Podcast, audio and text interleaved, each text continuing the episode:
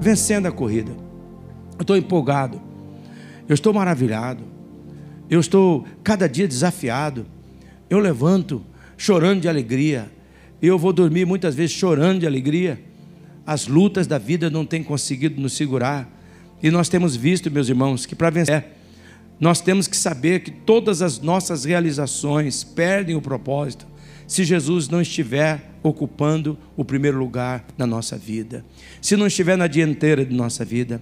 Sem Jesus, como o centro de tudo, nós fracassamos. Sem Jesus, nós não temos combustível, irmãos. Nós vamos, daqui a pouco, que nem carro velho, tossindo, tossindo, tossindo, e não tem mais combustível, não tem mais motor que funciona. Jesus precisa ser o nosso motor. Jesus precisa ser a nossa força. Jesus precisa ser o nosso guia. Jesus precisa ser a nossa equipe de apoio. E isso tem que acontecer cada dia, em cada amanhecer. Nós temos que amanhecer amanheceu com o Senhor. Hoje pela manhãzinha, eu estava na minha madrugada com o Senhor, antecipando esses momentos que o Senhor Jesus vai se manifestar entre nós aqui nesse culto. Se Jesus não estiver na, eh, na vanguarda, se Jesus se ele não estiver, não estiver nos liderando, se ele não for o centro da, da, da, da nossa motivação, se ele não for o número um da nossa vida, nós estamos fadados ao fracasso. A Bíblia diz em Provérbios, no capítulo 16, no versículo 9: o homem faz os seus planos, mas o eterno é quem possibilita que seja, sejam realizados. Olhe para esse texto, que texto maravilhoso. Você faz os seus planos, você trabalha sobre os seus planos. Está errado, está dizendo que está certo, mas ela está colocando aqui um adendo, ela está aqui colocando uma coisa importante para nós, mas você não pode esquecer que quem possibilita que sejam realizados é o eterno, é o Senhor, é o Todo-Poderoso. Você tem que entender o lugar de Deus, por isso considere nesta manhã. Pode até ser que a pessoa que está fazendo ou que está vivendo sem Deus, ela até consiga determinados resultados. Determinados resultados que vêm sobre. Por exemplo, esse, esse, mas esses resultados, eles podem trazer até fama, a pessoa pode até com, com, ter conquistas, ela pode adquirir riquezas, ela pode poder patrocinar lazer. Eu vejo lá no meu prédio, nós temos um grupo de homens e todos eles colocando o que estão fazendo aqui e acolá. Pode ter lazer, pode ter prazer, pode ter reconhecimento humano, pode sair nos principais sites de notícia, como isso, como aquilo outro. Jesus não estiver à frente de tudo, se Jesus não for o motivo de tudo, toda a conquista daquela pessoa, sabe o que vai ser? Ela será acompanhada de frustração, ela será acompanhada de um vazio, de uma busca interminável é por isso que as pessoas que não têm Jesus na frente, elas compram um apartamento e já estão desesperadas para comprar mais um. Elas têm um carro já pensam em comprar o outro. Trocou aquele, já pensa em ter mais um. Tem uma televisão mais atual e vai naquela busca sem fim. A vida dessas pessoas será cada vez mais sentido, apesar de possuir tudo. Para aqui um pouquinho. Deixa eu dizer isso aqui. Sem Jesus, até aquilo que você tem não realiza não dá prazer, não dá satisfação. Veja como é que Salomão coloca isso no texto, é, no texto do, de, de, de Eclesiastes, capítulo 1, no versículo 16 e 17, onde está Salomão dizendo: Eu pensei assim, eu me tornei um grande homem, muito mais sábio do que todos os que governaram Jerusalém antes de mim. Ele era rei em Israel. Veja o que ele diz: Eu realmente sei o que é sabedoria e o que é o conhecimento. Aí no verso 17 diz assim: Assim, eu procurei descobrir o que é o conhecimento, o que é a sabedoria, o que é a tolice, o que é a falta de juízo. Mas o que foi que ele comigo? Mas descobri que isso é o mesmo que correr atrás do vento. Você já tentou correr atrás do vento? Você não sabe para onde ele vai. Você não sabe para onde ele está indo. Não tem como. É correr atrás do vazio. Considere isso aqui nesta manhã. Você pode ter um punhado de coisa. Quem faz do trabalho o centro da vida vai conseguir alguma coisa, mas é a mesma coisa correr atrás do vento. Não sobra tempo para aproveitar, não usufruir, porque é Jesus que gera equilíbrio, é Jesus que na corrida nos mantém certinho. Você faz seus planos do modo como você deseja viver, Mas é somente Deus, escute isso, é somente Deus que lhe dá o poder, é somente Deus é que dá a força para você realmente ser transformado para você ser modificado. Somente Deus proporciona, irmãos e irmãs, as coisas que devemos ter para nós alcançarmos os nossos objetivos. Somente Deus é que nos dá a força que proporciona aquilo que nós precisamos para efetuar mudanças na nossa vida, que a cada dia, quanto mais nós vamos vivendo, nós vamos percebendo que tem essas mudanças que precisam ser feitas, e é somente Deus que nos capacita a fazer essas mudanças, e essas mudanças efetuadas é que nos faz permanecer na corrida do entusiasmo, sem envelhecer a alegria, sem malograr a paz e a esperança, mas nos encher com esse fogo que vem no nosso coração, que é maior do que qualquer fragilidade nossa, que nos põe de pé. A Bíblia diz em Provérbios, no capítulo 16, no versículo 1: Nós podemos muito bem fazer planos para o futuro, mas o resultado é o Senhor que produz. Veja aqui, é o Senhor que produz. Se nós nos em colocar qualquer coisa no lugar de Deus, nós vamos atrapalhar os resultados. Se nós nos ocuparmos deixando Deus como no centro da nossa vida, nós vamos ter resultados divinos. Mas se nós ocuparmos o lugar de Deus na nossa vida, os resultados são humanos. E você sabe, esses dias mesmo estava conversando com um casal, de mais ou menos na idade minha de Sueli, e eles nesse, nessa casa tem três suítes, a maior é do casal, e tem mais duas suítes que eles construíram para um casal de filho que eles têm. Eles fizeram uma área de lazer maravilhosa, tem uma piscina aquecida, tem uma jacuzzi, tem uma churrasqueira na área maravilhosa, tem tudo ali preparado. E ele estava tentando vender aquela, aquela casa. Então eu perguntei: por que você está querendo vender a sua casa? Ela é tão bonita, é um lugar tão limpo. Eu já conhecia a casa dessa pessoa e disse assim: sabe o que é? É tão vazia. Nós pensávamos que construindo essa casa, os nossos filhos, depois de casados, iriam passar o final de semana com a gente aqui, ia ficar com a gente aqui. Veja, ele fez os planos, mas os resultados não foi aquilo. Você pode ter essas coisas, mas quando Deus ocupa o lugar, não importa se é numa choupana, não importa se é num cantinho de uma casa alugada, ali vira céu, ali vira um lugar de alegria, ali vira um lugar de amor. Eu não estou dizendo que você tem que ser medíocre, que você não tem que crescer na vida, que você não pode conquistar na vida, mas eu estou dizendo é que se Deus não estiver no centro, você não vai aguentar a corrida da fé, você vai achar difícil, você vai desistir. É Deus que produz o resultado.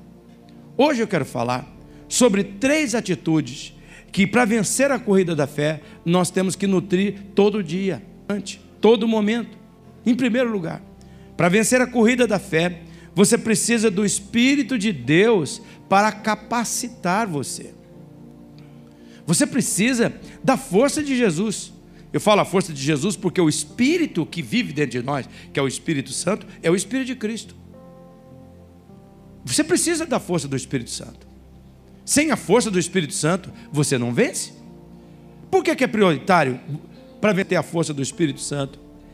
É que sem a capacitação do Espírito Santo, eu já disse isso, mas vou repetir: você não pode fazer mudanças que quando você está vivendo a vida, você vai precisar fazer. Eu conto, em 2001, quando a minha mulher morreu, eu tive que fazer mudanças. Eu tinha planejado envelhecer com a minha mulher. E Deus disse: a vida fez mudança. Logo, de um ano e meio, Deus foi me mostrando. É uma nova etapa. Se eu não tivesse a força do Espírito Santo, eu não teria sabido fazer as mudanças para cuidar das minhas duas filhas e do meu filho. Eu não poderia continuar a minha vida como continuei acertadamente me casando com Sueli no momento apropriado, três anos mais tarde. Mas foi a força do Espírito Santo.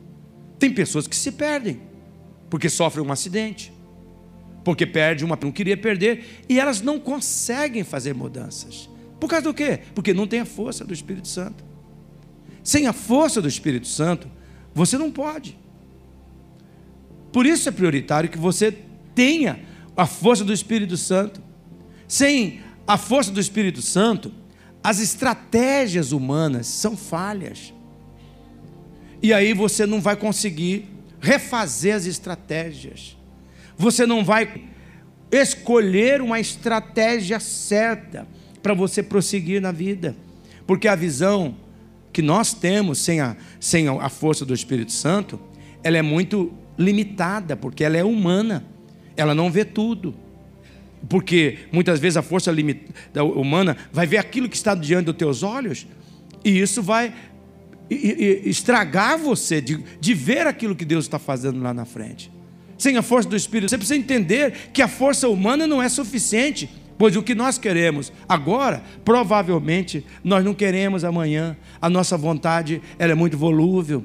E também, sem a força do Espírito Santo, nós não podemos prosseguir porque os recursos humanos, eles são limitados. Portanto, nós precisamos do Espírito de Deus para nos capacitar a fazer mudanças, porque a vida vai acontecendo, tem estações, tem movimentos, e sem a força do Espírito Santo poder fazer mudança, e nós não vamos ter capacitação para continuarmos a vida naquele momento. A vida ela não funciona, irmãos, baseada na nossa força de vontade. A vida, ela só funciona se ela for baseada no poder de Deus. A vida não é o resultado das nossas tentativas, a vida é o resultado da capacitação gerada pela confiança em Deus e na força do Espírito dele que habita a Bíblia diz em Zacarias, no capítulo 4, no versículo 6: Não por forças, nem por violência, mas pelo meu espírito, diz o Senhor dos Exércitos. Olha essa canção que nós cantamos aqui da igreja. Não por força, nem por violência, mas pelo meu espírito. Não por força, nem por violência, mas pelo meu espírito. Diz o Senhor dos exércitos. Diz o Senhor dos exércitos. Não por força, nem por violência, mas pelo meu. De novo, solte sua voz. Não por força, nem por violência, mas pelo meu. Mais uma vez, por força, nem por violência, mas pelo meu espírito. Diz o Senhor dos exércitos diz o Senhor dos exércitos, não por força, nem por violência, mas pelo meu. Você começa o dia dessa forma, irmãos, é outra coisa. Você já teve o teu momento de oração e você está cantando, vá para o trabalho. Não por força, nem por violência, mas pelo meu espírito. A hora dos paventos, quer ver? Ah, diz o Senhor dos exércitos. E não há demônio que fica na frente, não tem capeta. Diz o Senhor dos exércitos. Não. A fraquinha assim não, mas pelo meu você tem que ter gana, irmão. Você tem que ter gana. Então tu canta. Tu canta de verdade. Coisa. É aí que acontece. Você precisa da força do Espírito Santo. Você tem que começar. Por que, que você toma café de manhã? Por que, que você almoça? Por que, que você janta? Porque o teu corpo precisa.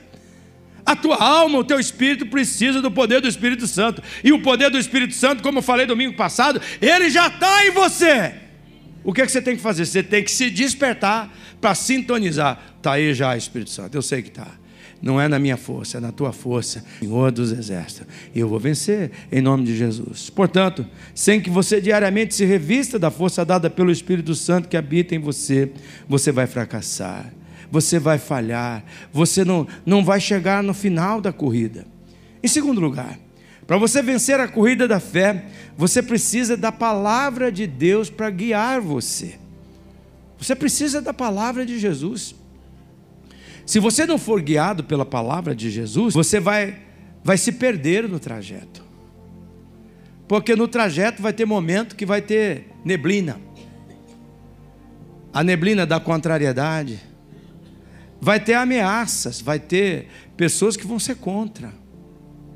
Tem pessoas que vão jogar contra você lá no trabalho. Se você não tiver a palavra guiando você, você vai se perder. Sabe o que vai se tornar a sua vida? Um barco à deriva. Sabe o que é um barco à deriva? É que não tem controle nenhum, nem sabe onde está e nem para onde está indo. Será que está acontecendo isso com você aqui nesta manhã? É por isso que nós precisamos nos lembrar a cada dia que a Bíblia é o manual do proprietário de, da vida. Ele escreveu a Bíblia e a Bíblia é o manual. Se você não conhece o manual, você não sabe como é que a vida funciona. Você fazer quando o céu escurecer, quando o sol escurecer, quando o céu toldar. Nós temos um corinho que nós cantamos na nossa igreja. Se o sol chegar e escurecer e o céu toldar, eu só confio no Senhor que não falhará. Posso confiar, posso confiar que um lá no céu Cristo vai me dar. Se o sol escurecer e o céu toldar, diga aí, eu só confio no Senhor que não vai falhar. Olha, pois é. Sem a palavra você não vai saber. Então nós precisamos nos lembrar a cada dia que a Bíblia é o manual do proprietário, mas ela também é a lâmpada que ilumina os nossos passos. Tem momentos que nós não vamos saber como é que a gente faz. Onde eu coloco o meu pé? Que tomo? Por isso que fala o Salmo 119, no versículo 105, ele fala: ela é lâmpada para os meus pés. Ela clareia bem aqui nos meus pés. Mas a Bíblia também, ela é o farol que clareia o meu caminho. É interessante o Salmo 105. Ele fala da lâmpada, que antigamente era o lampião que a gente carregava aqui, que ela clareava bem aqui. Agora já tem o farolete, agora já é elétrica. E também luz, que é aquele farol que guia no caminho. Está dizendo sobre isso. Se você não tiver a palavra, você não consegue transitar pela vida. No ano de 1977 foi quando eu teve entendimento espiritual desse texto. Eu era um menino de 19 anos. Eu estava no seminário. Eu fiquei tão empolgado com o Salmo 119 que eu musiquei o versículo 97 e o versículo 105. E eu passei a cantar quase todos os dias, durante muito tempo. Oh, quanto eu amo a tua lei. Ela é a minha meditação de todo dia. Mais uma vez, oh, quanto eu amo a tua lei. Ela é a minha meditação de todo dia. É lâmpada para os pés e luz para os meus caminhos, é lâmpadas para os meus pés e luz para os meus caminhos. E olha, já se passaram 45 anos, irmãos, e é verdade essa, essa palavra. Eu sou testemunha disso. A Bíblia é o que clareia os nossos caminhos. A Bíblia é a fonte segura de motivação para o nosso coração. A Bíblia é a força que ela inclina nossa vontade para desejar Deus. A Bíblia é a força que enche-nos de capacitação para nós vencermos sempre. Se você deseja sem ser bem-sucedido, você precisa ler a Bíblia, você precisa estudar a palavra de Deus, você precisa memorizar, você precisa meditar na palavra de Deus. Quanto mais você praticar isso, mais bem-sucedido e realizado você será na sua vida. Eu dou aqui meu testemunho. E não bastasse o meu testemunho, como não basta, quando Josué recebeu o grande sonho, queria, queria se tornar o sonho da sua vida, que era tomar a terra prometida, era um objetivo que Deus colocou no coração de Josué, passou a vida dele toda para realizar Deus orientou exatamente isso que eu estou falando para vocês, como nós vemos em Josué no capítulo 1, no versículo 8. Acompanhe a leitura. Não deixe de falar as palavras deste livro da lei e de meditar nelas de dia e de noite, para que você cumpra fielmente tudo o que nele está escrito. Só então os seus caminhos prosperarão e você bem sucedido. Olha para esse texto, irmãos, porque tem palavras destacadas. Essas palavras aí em maiúsculo, ela está destacando. O texto destaca algumas ações. Primeiro, começa com falar. Ele diz: a nossa conversa precisa ter um conteúdo que combina com a palavra de Deus. Fale a palavra de Deus. Você tem que falar a palavra de Deus. Lá na tua casa, levante lá, no teu quarto, na tua cozinha, na tua. Diz o que está escrito na palavra. Senhor, eu fiz um voto, como Josué fez, eu e a minha casa serviremos ao Senhor. E o Senhor disse na tua palavra que o Senhor ia ordenar a bênção na minha casa, quando eu estivesse sentado à mesa, andando pelo caminho, conversando com meus filhos. Senhor, é a tua palavra.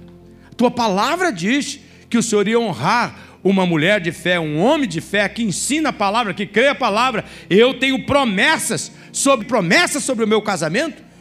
Fala a palavra, cita a palavra. Aqueles que confiam no Senhor são como os montes de Sião que não se abala, mas permanece para sempre. Não vai ser essa doença, não vai ser essa crise que vai me abalar. A minha fé está no meu Deus, Ele tem o controle de tudo. Deus age em todas as coisas para o bem daquele que ama. Romanos 8, 26. A palavra diz que o, nós somos mais do que vencedores em Cristo Jesus. Romanos 8, 37. 1 Coríntios 2, 14. Ele nos leva em todas as coisas. E você cita a palavra.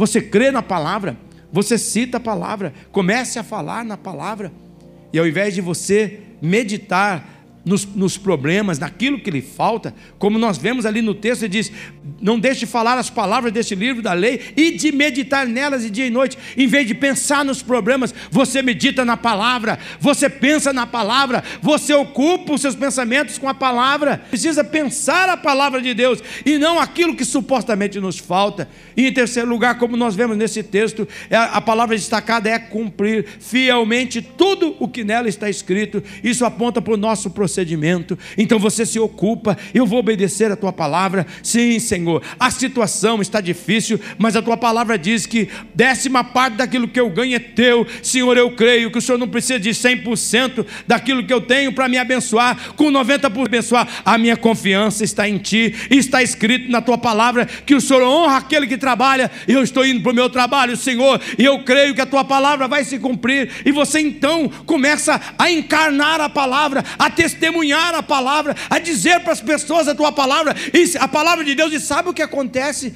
Ela vai guiar você, ela vai orientar você. Então, aqui nesta manhã, Deus está nos falando com clareza, ter a fé.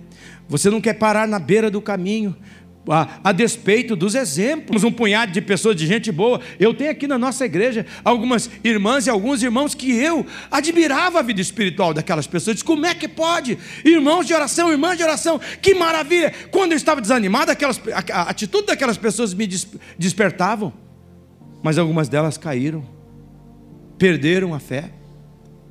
E eu ainda fico assustado até hoje, como é que pode? Ter a fé, aí Deus me lembra toda vez que você vai na tua força. E toda vez que você abandona a minha palavra, você corre o risco de ficar na mesma situação, Jacó. Eu preciso do Espírito, da força do Espírito Santo, porque sem ela eu não posso viver. E eu preciso da palavra para me orientar nas decisões que eu preciso tomar. E por fim, em terceiro lugar, para vencer a corrida da fé, você precisa da família de Jesus para, para apoiar você. Da família de Jesus para dar apoio a você. Duas verdades, irmãos, que nós não podemos esquecer. A corrida da fé sua, o teu pai não pode correr, seu pastor não pode correr, é você que tem que correr. Eu digo para as pessoas quando elas me mandam mensagem, pastor, me coloca aí nas suas orações. Eu coloco, mas a corrida da fé sua é sua, não é minha. Eu entro como apoio, como intercessor, mas quem está correndo a corrida da fé, você que tem que estar. Tá. Não adianta. Eu posso ir falando para você, vai, vai, eu posso pegar uma moto e posso ir do lado da tua corrida dizendo, isso, vai, não, cadência, vai mais devagar, mais devagar, cadência, Diminui um pouquinho. Fique, fique mais para trás um pouco. Não, não se esforce tanto. Agora, solta a musculatura. Eu posso até ir falando isso com você. Mas quem corre é você. É você que tem que estar na corrida da fé. É algo que você faz. E a segunda verdade é que você não seus objetivos se você está correndo sozinho. Você precisa de uma equipe de apoio. Você precisa de uma equipe de apoio. Você precisa de, uma, de uma, uma, equipe que motiva você e apoie você para cumprir o, o propósito de Deus, que é você vencer a corrida e guardar a fé. Você terminar a corrida e guardar a fé. Você, pastores, você precisa do pastor Éder, você precisa da pastora Eugênia, você precisa do pastor Lucas, você precisa do pastor Igor, você precisa do pastor Florindo, você precisa do pastor Edson, você precisa dos seus pastores. Eles vão ser apoiadores, mentores seus, mas você precisa mais do que disso. Você precisa de um pequeno grupo que você vai viver a vida, lamentar a vida para o resto da tua existência, cercado por esse pequeno grupo. Uma multidão, ela não consegue apoiar você, mas um pequeno grupo consegue apoiar você. Olha o que a Bíblia diz em Eclesiastes, no capítulo 4, no versículo 12. Sozinho, leiam comigo, sozinho você está desprotegido, mas com um amigo pode enfrentar o pior. A ajuda de um terceiro será ainda melhor. Corda de três filamentos não se rompe com facilidade. Olha para esse texto. Olha o que o texto está dizendo. Dois homens podem resistir a um ataque que derrotaria um deles se estivesse sozinho. O que, que esse texto está dizendo? Uma corda de três cordões é difícil de arrebentar. O que, que isso está sugerindo? Nós precisamos do apoio da família de Jesus. Nós precisamos. Esse texto que nós estamos lendo aqui, irmãos, sugere a ideia do trio de parceria. Devíamos ter um trio de parceria, e eu, tô, e eu, o pastor Éder, pastor Eugênia, a equipe pastoral, estamos conversando no filme. Você devia ter três pessoas que você começa uma comunhão e que vocês vão caminhar junto para o resto da vida, um cuidando do outro, um apoiando o outro. E eu tenho esses pastores, pastores que andam comigo. Às vezes nós, nós marcamos lugar num, numa cidade, numa outra cidade, só para nos encontrarmos, só para a gente orar juntos só para nós lermos a Bíblia, só para nós chorar, só para nós nos encostarmos um no outro. Esse texto sugere essa ideia do trio de parceria. Um trio de parceria que sabe quando você está doente. Que você não fica constrangido de ligar e dizer assim: Eu estou doente, por favor, ore comigo. Um trio de parceria, nós precisamos de um trio de parceria que sabe quando nós estamos em dificuldade, porque vamos nos meter em dificuldade. Um trio de parceria que pode nos suportar dar suporte para nós na, quando estamos sendo atentados a desistir, a largar mão ou na provação de um problema que envolve a nós. Nós precisamos de um trio de parceria que quando nós precisamos de alívio, aquele trio, aquele trio reparte o nosso fardo, reparte a nossa carga. Nós precisamos de um trio de parceria que sabe quando nós estamos cansados à beira de uma estafa e que nós precisamos apenas ser retirados para um momento de descanso. Todos nós grupo pequeno onde nós nos apoiamos, aonde nós podemos compartilhar os nossos objetivos, os nossos sonhos. Todos nós precisamos de um grupo pequeno, onde nós podemos compartilhar os nossos sucessos e onde nós podemos também contar onde nós fracassamos, aonde nós erramos. Sozinho, quando você fica fraco e cai, não tem ninguém que levante você, mas se você tem um grupo pequeno, de pelo menos mais duas pessoas, encontra alguém para continuar a corrida. Na nossa corrida, o trio de parceria tem visto de maneira, sido visto de maneira errada. As pessoas acham que é uma tarefa. Nós deveríamos reunir o trio de parceria toda semana. Toda semana deveria ter um encontro entre duas pessoas que você confia. E, e, claro, a confiança não nasce, você tem que fazer essa confiança. Você tem que criar essa confiança. Você não vai abrir a vida para quem você não confia, mas o, o, você tem que criar essa confiança. Você tem que trabalhar nessa confiança. Você tem que ver. E aí você começa a repartir a sua vida. Porque sozinho, eu e você ficamos desprotegidos mas com um amigo, nós podemos enfrentar o pior. A ajuda do terceiro, de um terceiro, será ainda melhor, porque uma corda de três filamentos não se rompe com facilidade. Aqui nesta manhã, neste culto, no, alvorecer desse domingo, você tomou a decisão certa. Está começando com Deus. Você está começando e está ouvindo aqui um pastor que está com o coração dele transbordante de alegria e de gozo por poder viver esta realidade.